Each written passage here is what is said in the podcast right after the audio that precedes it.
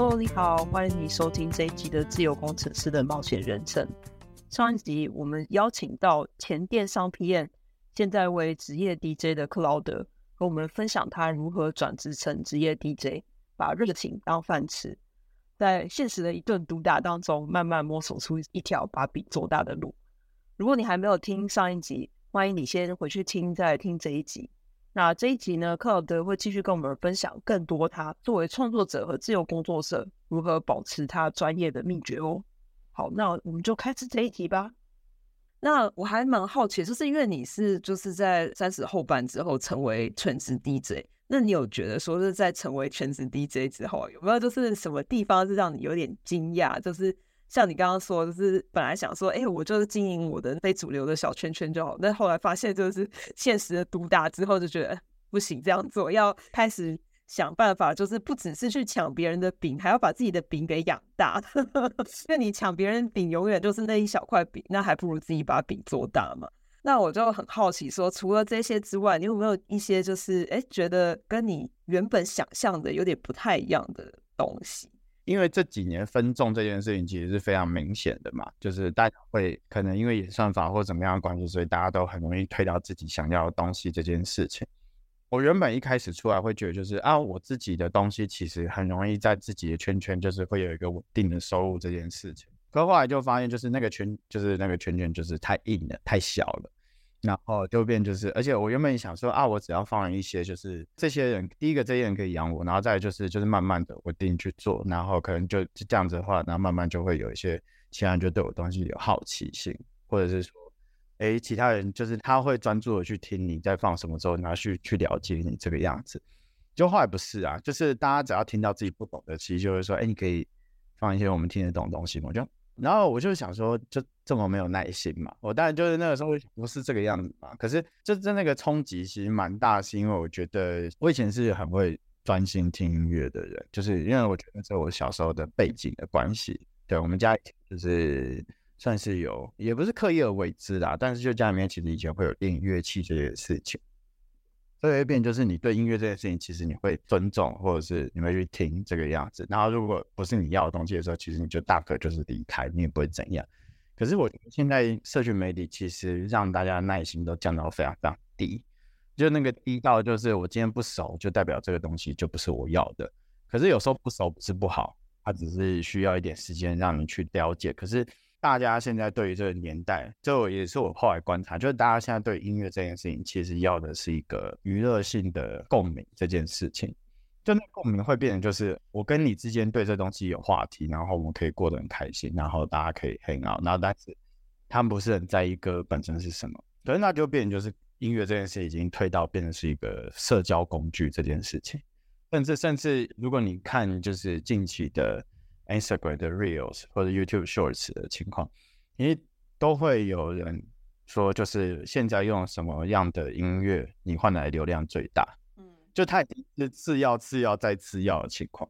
我不会说这样子的做法不好，坦白讲，它是一个策略。可是如果以我们自己在做音乐内容产业的人，会变就是，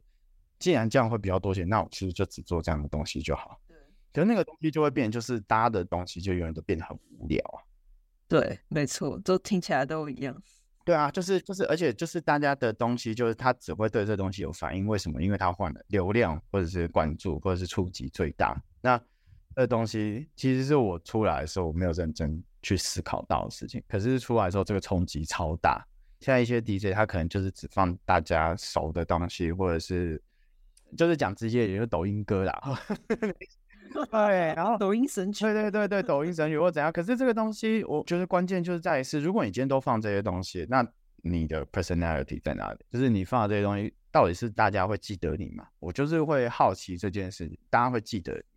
DJ，它其实背后会有一些呃，我觉得技术或者是思维，或者是面对音乐角度这件事情。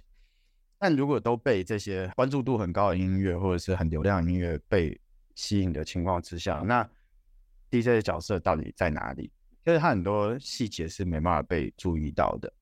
那我会觉得，如果今天 DJ 有很多会是选择这些流量很大的音乐，其实到最后 DJ 的角色其实会模糊化。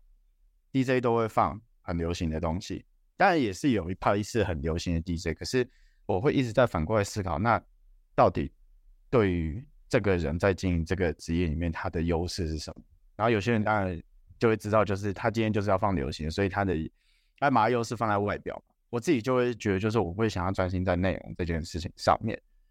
那会有这样的着力点，是因为后来我自己的观察是，如果以台湾在听音乐的角度上，我觉得专业大概占一层，然后大众大概是两层到三层。但因为分众关系，其实大概有六成是所谓的灰色地带，就是大家会乱听，就是会因为快演算法，然后就是他可能听了一个乐团，他就说啊，你也可以听什么，然后就一直轮播，然后就会对这样子感觉音乐会有一些概念，然后所以他会默默的在开发一些就是潜力的团或怎么样之类的。台湾其实有很大一个灰色地带的，但就是我觉得这个东西很好玩是。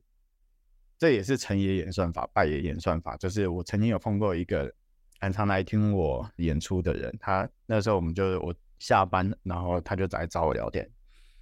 说：“你平常到底是怎么去找到这些音乐？”我就说：“我说为什么你会这样问？”他说：“我在演算法听音乐听到最后，就是这些我都喜欢，可是我没有一个我是记得的，自信太高这件事情，嗯，很麻木。”就是他判断你喜欢这个时候，我就也推给你这个，一样，然后推到最后就是我、哦、怎么听都一样，然后我就哦好喜欢，可是我就我喜欢这个氛围，可是我谁都不记得，他就会麻木掉，然后到最后你对谁都没有印象，然后他就慢慢变一个 background。Spotify 就对于 artist 来讲，就是那个数字会增加，可是你不一定知名度会增加。嗯，因为大家只记得那个感觉，但是记不得是谁。对，然后最后就会变，就是它就是。工具化这件事情，其实我会觉得，就是其实音乐本身它自己其实有很多的 story 在，或者是它有一些美角，甚至是它在为什么他编曲想要用这样子，是因为什么样的故事所造成的。那个时候我的那个，他不能算粉呐、啊，我因为我都说 因为常常来。听我演出的，我通常都是就是说他是监工仔嘛，监工仔，我都说是监工仔，来确定你有没有好好放音。对对对对对，因为我真的有碰过那种，就是他就是很常来，然后就是有一场，然后他又来，他然后他可能听了前面之后，然后他突然就默默跑过来说：“哎，这个是跟上一次放的内容有点像。”我说：“靠腰，这样也会发现。”然后我就哇，这样不行哎，就是真的还是要认真做功课这件事。大家其实都在看走到哪里这件事情，所以我后来都不会说这群人是粉丝，就是很常来我都说啊，就是监工仔，就是远远就会看，然后就看哦，今天到底会放怎样之类的，然后有些真的会给回馈，然后我就觉得哇，这个其实我蛮开心的，就是这些跟着你一直往前走的这件事情，其实是一个很开心的一件事情。嗯，对。然后就是回到刚刚就监工仔我问那个听音乐这件事情之后，我其实后来就有认真在想，就是哇，其实。还是有一票人是想要再去想办法去聆听到更多东西的。那你给予什么？就是你身为 DJ，除了你在台前演出一起会这些内容，你可以给予这些东西。那你在平常的时候还可以给予什么样的东西？然后我开始认真在思考这件事情。后来就是才会有，就是每个月的定期的，就是 Posy 这个月觉得该听的东西。然后也开始在思考，就是因为我现在主要曝光的管道都有 Instagram 嘛。嗯。就会在思考，就是那如果 Instagram 贴文跟限动的角度上面，我可以给予什么样的东西？我的文字或者是我的排版可以怎么样让这些人可以再去对这样的音乐去做关注？所以开始会从大家关注的媒体的角度，然后去慢慢去扩增一些自己的想法或者是一些思维进去，这样子等于是有点缓慢的在累积自己的受众呐，然后让这些灰色地带的人或是在主流边缘的。这群人，然后慢慢的，他有更多聆听的可能，这个样子。嗯，就是我觉得蛮有趣的，就是说，我觉得音乐不只是用耳朵听嘛，因为我觉得大部分人而言，音乐可能是一种，就是比如说工作的时候听，或者在某种氛围下，今天觉得朋友来很开心，就打开 Spotify 开始放音乐这样子。对对。但是我觉得 Cloud 很有趣，就是我觉得就是，比如说像你在 Instagram 上的分享或者行动。就是让大家从另外一个角度去看到音乐，就不只是用耳朵听而已，呃，也可以用眼睛看，或者是用身心灵去体会这样子，我觉得还蛮酷的。然后另外一个我觉得还蛮有意思的点，就是我觉得作为一个创作者，就大家可能都以为就是创作者是创作能量很高这样子。其实我觉得创作者他的能量是来自于他的听众或观众，像我的听众或是我 Facebook 呃 Instagram 上面粉专上追踪我的人，他们给我的回馈就是对我而言是不只是动力，有时候是就是帮助你变得更好的方式。所以我觉得就是创作者本身并不是只有他自己一个人，呃，更多的是他的受众们。就是怎么样去塑造这个创作者，所以我觉得还蛮有意思的。大家 对于 DJ 这件事情，当然会觉得就是啊，他一定是 party 才需要 DJ 或怎样。可是我以邻近的国家日本来提好了，就是日本它其实会有非常多样貌的 DJ，party 的会有，选曲类擅长营造氛围的都有。因为我其实会进到这个职业的有很大一部分，其实。受到日本影响蛮大的。以亚洲地区来讲，日本算是很多相关知识的第一线。他们就会 query 之后，然后去统整出一个自己的解读的脉络嘛。然后我们再从这些他们的资讯，然后再去做消化这个样子。所以日本对我来讲是一个很重要的知识来源之一。这样子，你就会看到日本其实有非常多样貌的 DJ，然后甚至是唱片行超级多这件事情。因为像在疫情之前，然后我是每年都会去一趟日本，每年都会去逛唱片啊，或者是看表演啊，或怎样子。那每次看到唱片行，然后都会第一件事情就是第一天就会觉得，干好爽，就是怎么这么多片，然后就台湾都没有这个量。然后第二天、第三天那个挫折感是逐日累积的，就是那个挫折感是我看到这么多片，可是我不知道我要从哪里下手，就是力量是不足的。然后就是，就是你看到身边。有人就默默，然后走到一柜，就你完全没看过的东西，然后就拿出来，然后就走，就去结账。然后你可能就是，我有一次就是看到这个人拿什么时候，然后拿去 Google，然后想说哇，为什么这个人可以知道这个人是这么厉害？然后我就一直在想事情。然后后来我就觉得就是哇，知识量这件事情其实是很重要的。你当然可以放大家都喜欢的东西，可是我们讲更直白一点，Party 这件事情不是你的生活的全部，就是你生活有非常多面向。就例如说独处的时候，两个人的时候，或者是天气，就是晴天、雨天、冷的时候、热的时候怎样，它其实都有对应的心境嘛。那这个东西其实 DJ 应该是要有办法透过音乐把每个生活的样貌尽量去表现出来，这个样子。透过音乐这个媒介去想要去把每一个人的当下的状态或者是氛围的情况，就尽可能去表现出来。因为永远都 party，会累耶，真的累嘞。你没有每天都 hyper 呢，你也会有 emo 的时候啊，对不对？是，对啊，所以所以，我其实会比较尊重，就是我自己的状态，甚至是当下大家的状态，然后去放该放的东西这件事情。当然，每个场合都有每个场合他要的主题或怎样，可是你不可能就是我今天是 DJ，说我永远都要带嗨这件事情，然后再加上。我这个年纪了，就我真的是没有办法一直嗨下去。哦而且那个嗨，我觉得有时候会太假太累这件事情。对，所以我比较希望就是一定要再放一些东西上面是我自己的状态，我觉得是反映到我的心情、我的心境，甚至是我自己在面对这些人事物的时候，我感受到什么，我给予适合的东西，这件事情其实对我来讲比较重要。我可以分享一下，就是我自己在做驻店的时候，我通常会怎么样去排我今天的内容。这样，就我现在固定都会在 basement，就是楼下咖啡，在靠近国父纪念馆那个地方，每个月的周五或者周六，然后看排班，然后去放歌这样子。然后我通常在做住店的放歌，第一件事情就是我当天起来的时候，第一件事情就会先去外面走个半个小时到一个小时，我会先。感受一下今天的状态是什么样，就是天气、人，或者是今天的感受是什么，然后最近的状态是怎么样。有可能边走，然后边去体会一下，然后看一下自己的步调，或者是周周围的人的状态是什么样。脑袋可能有浮现一两首，我觉得今天很适合今天的东西，我就会回去了。我就会把这些东西装出来之后，然后开始做排，然后开始去排说啊，我今天想要诉说什么样的内容，这样子。就这个有点像是在磨练自己的观察，然后把你的观察到的东西尽量去具现化这件事情，这样子。觉得你刚刚讲的这个算是 也是对我的一个提醒。我觉得很多人就是会把自己的生活排得非常的满，然后满到没有任何的空间去，像你说的，就是去观察这个生活周遭的事情。其实我觉得久了也会变成有点机械化，就是你就是很麻木的一直在做你的工作，然后没有新的东西。所以其实我觉得你刚刚讲的那个方法很好，就是比如说工作之前可以花一点时间散步啊，然后静下心来观察一下周遭的环境，其实会对工作会有一些帮助。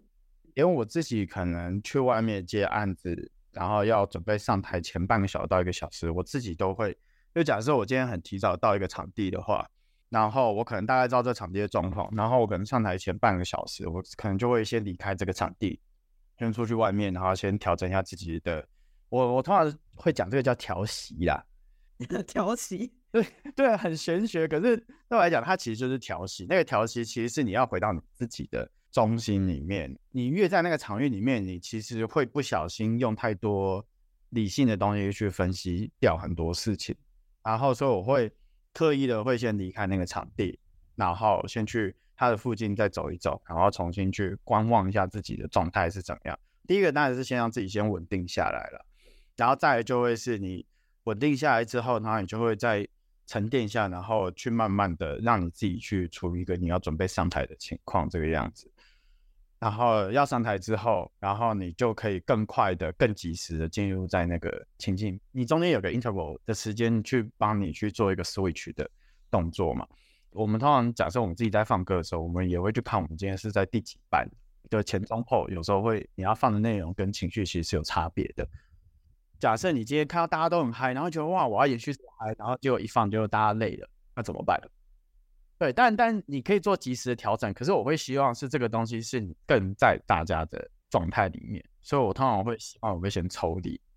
先抽离之后再进去，你就会进入一个你已经准备好，但是你更客观的状态去知道大家现在要什么，那你就可以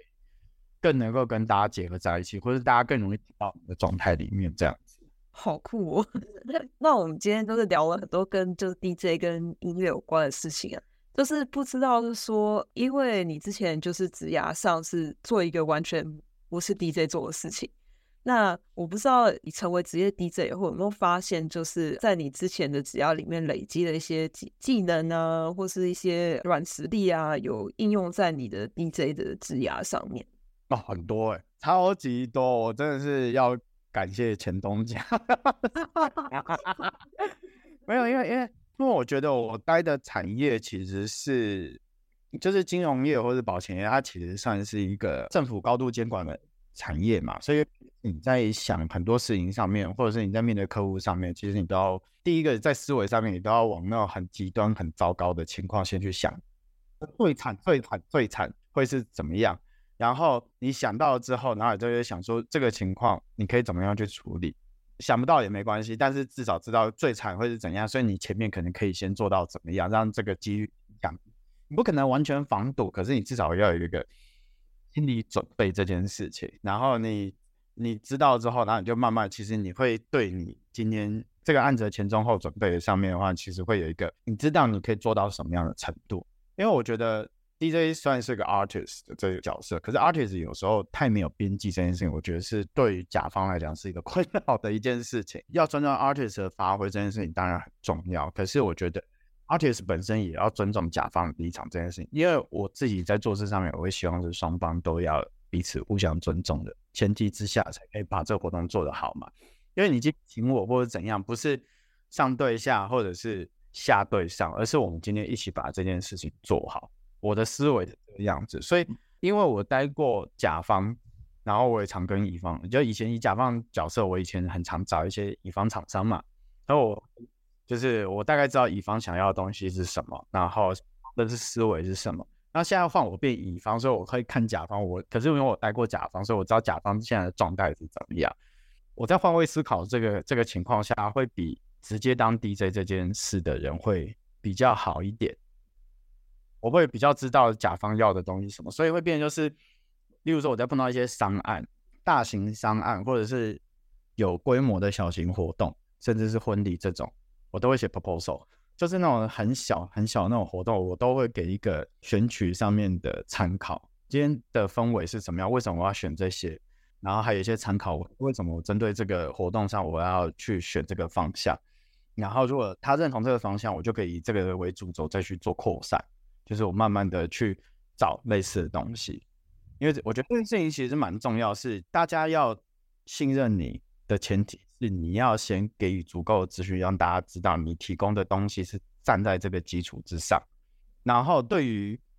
我们的角色来讲，我们先提供其实是先让我们对这活动有一定程度的认知，会变就是你今天可能同时有八个到十个案子同时在跑，你可能一天可能要放到两场到三场，可是你能不能快速的 query，或者是快速的知道说我今天这场要放什么？所以你在前面的对焦是超级无敌重要的，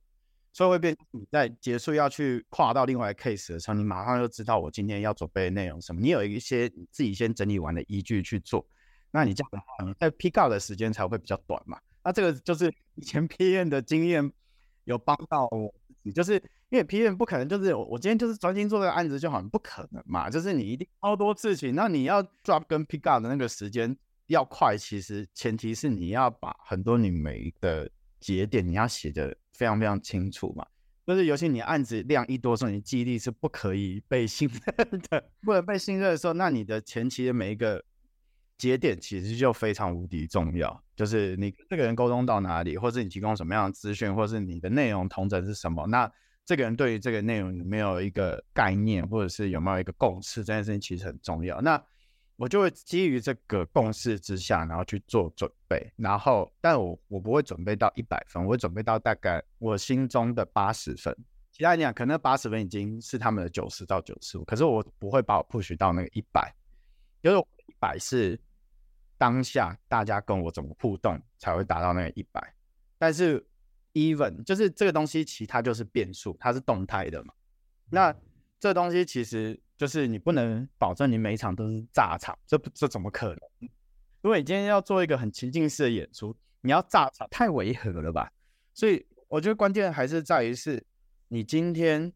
能不能在这样的主题之下，好好把你的东西阐述好。可是。你的阐述的东西你要有所本嘛？那你那个本，你前面跟人家所定交的一些内容，然后也从这样的内容上面去做准备。那会来多少观众，或者是那天会有什么样 chemistry，其实是很吃当下的。那再怎么谈，你都有之前的 base 做基础去演出，所以你自都会有那个八十分的样貌嘛。那其实就是期待值管理啊，真的啊。可是我觉得很多人会变成就是，他会对于演出这件事情，他其实很吃他自己的心情。可是这个心情这件事情其实是模糊的，那对甲方讲，这个风险超大。就是我不会知道你今天心情好不好。我因为有经历过这样的事情，就是我经历过，我是甲方找乙方，然后乙方就是塞派兵这种情况。你今天身为乙方，那你知道你按很多的情况之下，你就要知道，就是你可以做到的事情跟你的 boundary 在哪。那你知道了之后，其实你就会。你慢慢的，你去给予这样的东西，跟划清你的帮队友的情况之下，其实慢慢也只是在建立长久的信任关系啊。就是大家会知道说，even 是小的活动，你都会准备一段基本的东西给他们做参考，去保证你的活动的品质是稳的，不会变。就是我今天办一场活动，但我要再拔掉，啊，今天是三个六啊，没有，妈是三个一，靠杯，那 就落赛这样子。就是我觉得这个才是我们跳脱，就是。DJ 这个职业，我觉得这个是其实是接案者或者是自由工作者，其实都要去面对的一个心态，就是你今天你今天不是很了不起的人，你今天不是集众人然后去成就你一个人，你今天其实是跟大家一起做一件好玩的事情，或者是跟大家一起成就一件了不起的事情，但是你跟对方是平等的，因为大家一起做完一件事情，谁找谁不是谁比较优越这件事情，而是。谁找谁是我们能不能大于二这件事情，其实这很重要。那如果是这样子的基础之下，其实要反过来去思考，是你今天对这活动你能够提供多少的资讯，让甲方面对这件事情上面能不能尽量去让他，第一个是他对他的活动有一些期待值，然后再就是他对你有没有基本的信任这件事情，然后再还有就是他未来还有什么样的可能性，这件事情其实超级无敌重要的。那这个也真的是我第一份工作，或者是就是后来 PM 工作给我一个蛮大的一个启发。然后再就是我自己在案子上面，我其实会做排卡式管理的。我会做 Trello，我会做 Trello，就是个节点我会去拉，邀约中确认邀约，然后进行中，然后待收款，然后已结案这样子，我会有大节点，然后去跑这样子。然后你这样就很清楚，就哪些现在是 ongoing，哪些你要你要怎么去 pick up 这件事情，其实就很快这样子。没错，我觉得这对于就是创业者或自由工作者还蛮重要的。就是说一开始可能会如果没有就是这些管理专案的经验，很容易就会说哦，我今天接了这个，然后接了那个，然后永远就是在被各种事情追着跑，然后甚至有时候会忘记追款，钱没拿到都搞不清楚。所以我觉得就是嗯，能够管理。就是专案，我觉得是一个作为一个自由工作者或者是创业者呃基本的能力吧。尤其是艺人公司的话，更需要，因为你也 没有办法请到人做这件事情。对啊，但是我觉得这个思维要先建立好，就是你对现在手上持有的资讯到底掌握度多高，然后掌握这个样子，因为你在跑很多案子之后，你慢慢会对一些案子会有一些 standard 嘛，就是那个 standard，你今天要获取多少资讯的 standard。那这个资讯之后，你慢慢建立起来，其实再加上你有工具去做管理的时候，其实你会更清楚知道，就是说啊，他现在在这个阶段为什么还没办法进下一个阶段，是因为他缺少什么资讯，他跑不了这个样子，所以你就会反过来就会去 push 他嘛，就是你会去甲方，就说哎，我现在还缺这些东西，要不然我没办法做决定这个样子之类的。然后再就会是因为你会做管理之后，其实你的 schedule 这件事情，或是你的排班，或者是你有确认的一些时间，其实你更好知道你什么时候。会有什么样出嘛？那这样子的话，你就很好去做一些 information 的曝光，这样子。比如说每个月初一定会 po，就是我的 open schedule 是什么吧？这件事情其实是那群监工仔们，然后就会说啊，不，我都是要可能前一两天才会发现，就是你自己有 po 活动动态，可是我没办法先把这时间 book 起来。然后后来也观察到，就是以台湾的情况来讲，尤其台北啊。因为台北人的生活其实基本上就是，如果他有一些活动，他需要一个月前就要先把时间先定好，要么就是他先定好，要么就是他前一两天知道之后赶快去买。可是这东西会很容易会变成就是一种情况，就是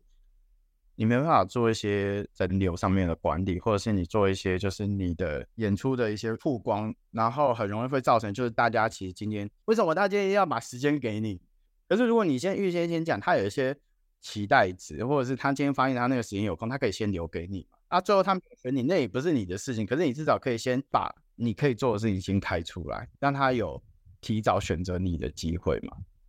我觉得这个想法真的是蛮酷的，我没有想过这个角度。因为这也是这些人回馈给我之后，我有认真在思考，那我可以怎么做，让这些人在，例如说想要认真 follow 我的情况之下，那我可以。怎么样先把我的时间先安排好？因为要先尊重个体的生活是多元这件事情的。嗯，因为你今天又不是哎，你今天又不是什么远渡重洋，然后飞到这边来，然后就是你是什么超级稀有大咖 Taylor Swift。对对对对对，你就不是嘛？啊，你就是要做管理嘛。你今天没办法让大家排除万难的情况之下，而且你今天 honestly 我没有想要当偶像这件事情，因为我觉得我的角色是更。贴近于是我想要跟大家去分享我听到的东西，让大家在生活上面有更多的 option 这件事情上，这是我一直在就是每个阶段的时候，我都会在问我，就是我我今天有想要有名吗？没有，其实还好，就是有名这件事情其实有点困扰，真的真的真的。然后让我很喜欢的事情，我希望让大家在听到在音乐这件事情上有其他 option，就有办法去好这件事情，所以那。他要有办法被实现，他有一些东西他要被管理嘛，或者是他有办法去有办法用现在人在面对工作的形式上面有办法去转化或者去建立的一些模式。那这个东西回到更最根源点，其实在于是信任这件事情上。所以能不能管理信任，能不能让这个期待值尽量大家只要知道是找你就是稳的，然后有画面的，有想象力的，然后知道是怎么样的。对我来讲，我觉得是超级无敌重要的事情，就是自己的特色这样子。对啊，还有就是管理期望值啊。嗯，对啊，对。那今天就是非常感谢 Cloud 跟我们分享非常多你做音乐的背后的想法，还有你转职的心路历程。那因为你刚刚也有提到说，就是你在你的 IG 上面都会放，就是你每个月的行程嘛。那除此之外，如果想要更认识你的话，或是想要听你的表演的话，应该。可以怎么样找到你呢？呃，我其实主要的资讯都会放在 Instagram，然后 Instagram 里面我的 profile 有 link，然后那个是 Linktree。近期的演出之外，也会有之前做的 mixtape 或者是访谈的一些资讯，然后可以透过这些内容去了解我这样子。大概会知道，就是第一个当然可以从我放的内容大概知道我会 prefer 什么样的内容，然后再就透过一些其他的。嗯，podcast，然后或者是网络媒体，可能会知道，就是我到底在面对这件事情是怎么去想的这个样子。我在就是访问你之前，我好像也有看到一些就是 podcast 的访问啊，还有一些就是文字的访谈，然后我觉得还蛮酷，就是那个 Linktree 上面还有就是你的一些 Spotify 的歌单啊等等之类，我觉得那个还蛮酷的。而且刚才跟克劳德聊的时候，他说他其实会定期去调整这个歌单，所以就是。你不同时间去听，就会听到不一样的东西。像驻店的，基本上就会是放完的半天到一天之内，那个内容就会更换了。现在看到可能是最后一次的演的那个内容，可是下一次之后就会把那个东西清掉，它不会一直叠加，它就是会清掉。然后就是，所以你每次开其实内容都会不太一样。呃，对对对，所以大家可以就是一直定期的追踪，就会有不一样的音乐。对，就是，而且我有个朋友很很有趣，就是他他就是蛮忠实的人，然后但他在台中，他其实蛮少会跑来现场。然后他有一次看到我就说，他说哇，你这一年听的东西跟之前完全不一样。我说哇，你有认真在追？他说要吧，然后我就说哦，他都都很感很感动。对啊，所以所以我会觉得就是这种的实际的回馈，其实比流量或是触及这些数字来的。更有利，他选择用实体跟你面对面讲这件事情，而不是在网络上然后去写这些东西。其实那个力量是大超级多的。他要撇除掉物理上的限制，然后撇除很多他可能当下心情或怎样，可是他愿意跟你讲，那个力量其实大到一个，就是当然你还是在经营网络媒体或怎样，你当然还是会在意数字这件事情。可是对我来讲，如果我收到一个实际的人跟你讲这样的东西，我觉得已经胜过你那天。很多很多的东西了，真的，对，他他真实很多啦，我觉得。我也觉得，就是如果是就是真的听到有人就是 特地从台中到台北来看我，然后实际上跟我说，就是呃，我有听你的歌单哦，然后还知道说就是你的一些变化，那个音乐上的变化，就觉得真的真的超感动的。对啊，对啊，好，那今天时间也差不多，然后真的再次感谢克劳德今天跟我们分享，就是他转职的历程，然后还有就是他对音乐的一些想法。那如果大家对克劳的音乐有兴趣的话呢，就欢迎大家去追踪他的粉砖，然后他的粉砖上也会有他每个月的演出的行程，然后想去现场聆听，然后给他就是现场的支持的话呢，很欢迎大家就是就是去听他的演出啦。好，那今天就先到这里为止，我们就下次再见喽，拜拜，拜，谢谢。